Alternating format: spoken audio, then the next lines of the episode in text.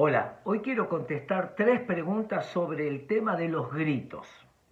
Antes de contestarlas, el grito es un lenguaje, una comunicación donde no hay palabras, pero expresa mucho, mucho en poco. Es un lenguaje no verbal que sale de manera intensa y abrupta. El contexto va a determinar el sentido del grito. Es decir, que hay distintos tipos de gritos. Está el grito del temor.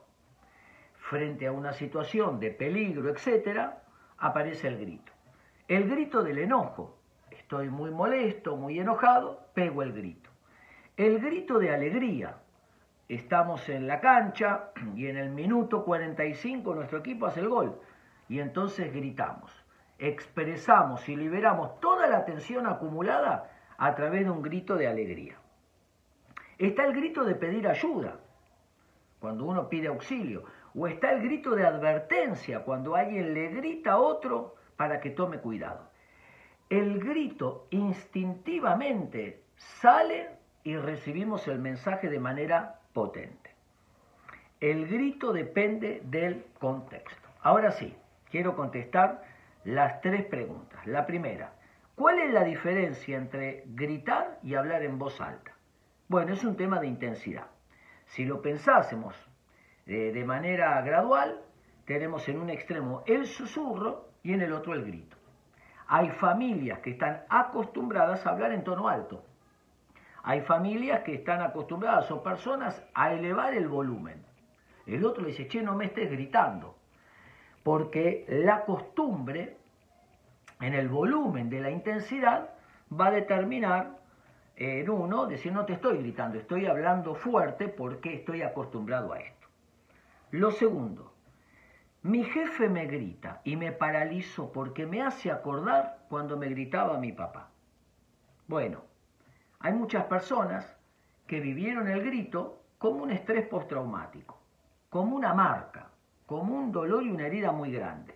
Y ahora mi jefe me grita y me quedo inhibido. ¿Qué sucede? Jefe y papá ocupan el mismo lugar. Por asociación, ves en el jefe la imagen de tu papá. ¿Qué podés hacer? Decirte a vos mismo, cuando estés charlando con tu jefe, no es mi papá. Parece mi papá, pero no es mi papá. Con mi papá no podía decirle nada, pero con mi jefe sí puedo decirle. Porque parece mi papá, pero no es mi papá. La tercera, Bernardo, vivo gritándole a mis hijos. ¿Qué puedo hacer?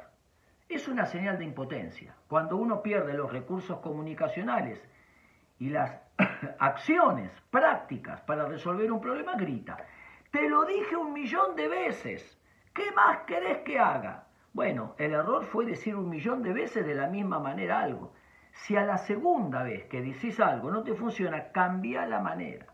Entonces, cuando una persona, una mamá, un papá, siente que no tiene recursos comunicacionales, acciones, prácticas para resolver, gritar. Entonces, ¿qué hay que hacer? Ay, tengo que tratar de no gritar. No, tengo que encontrar más recursos, pensar recursos comunicacionales y acciones concretas para resolver las situaciones.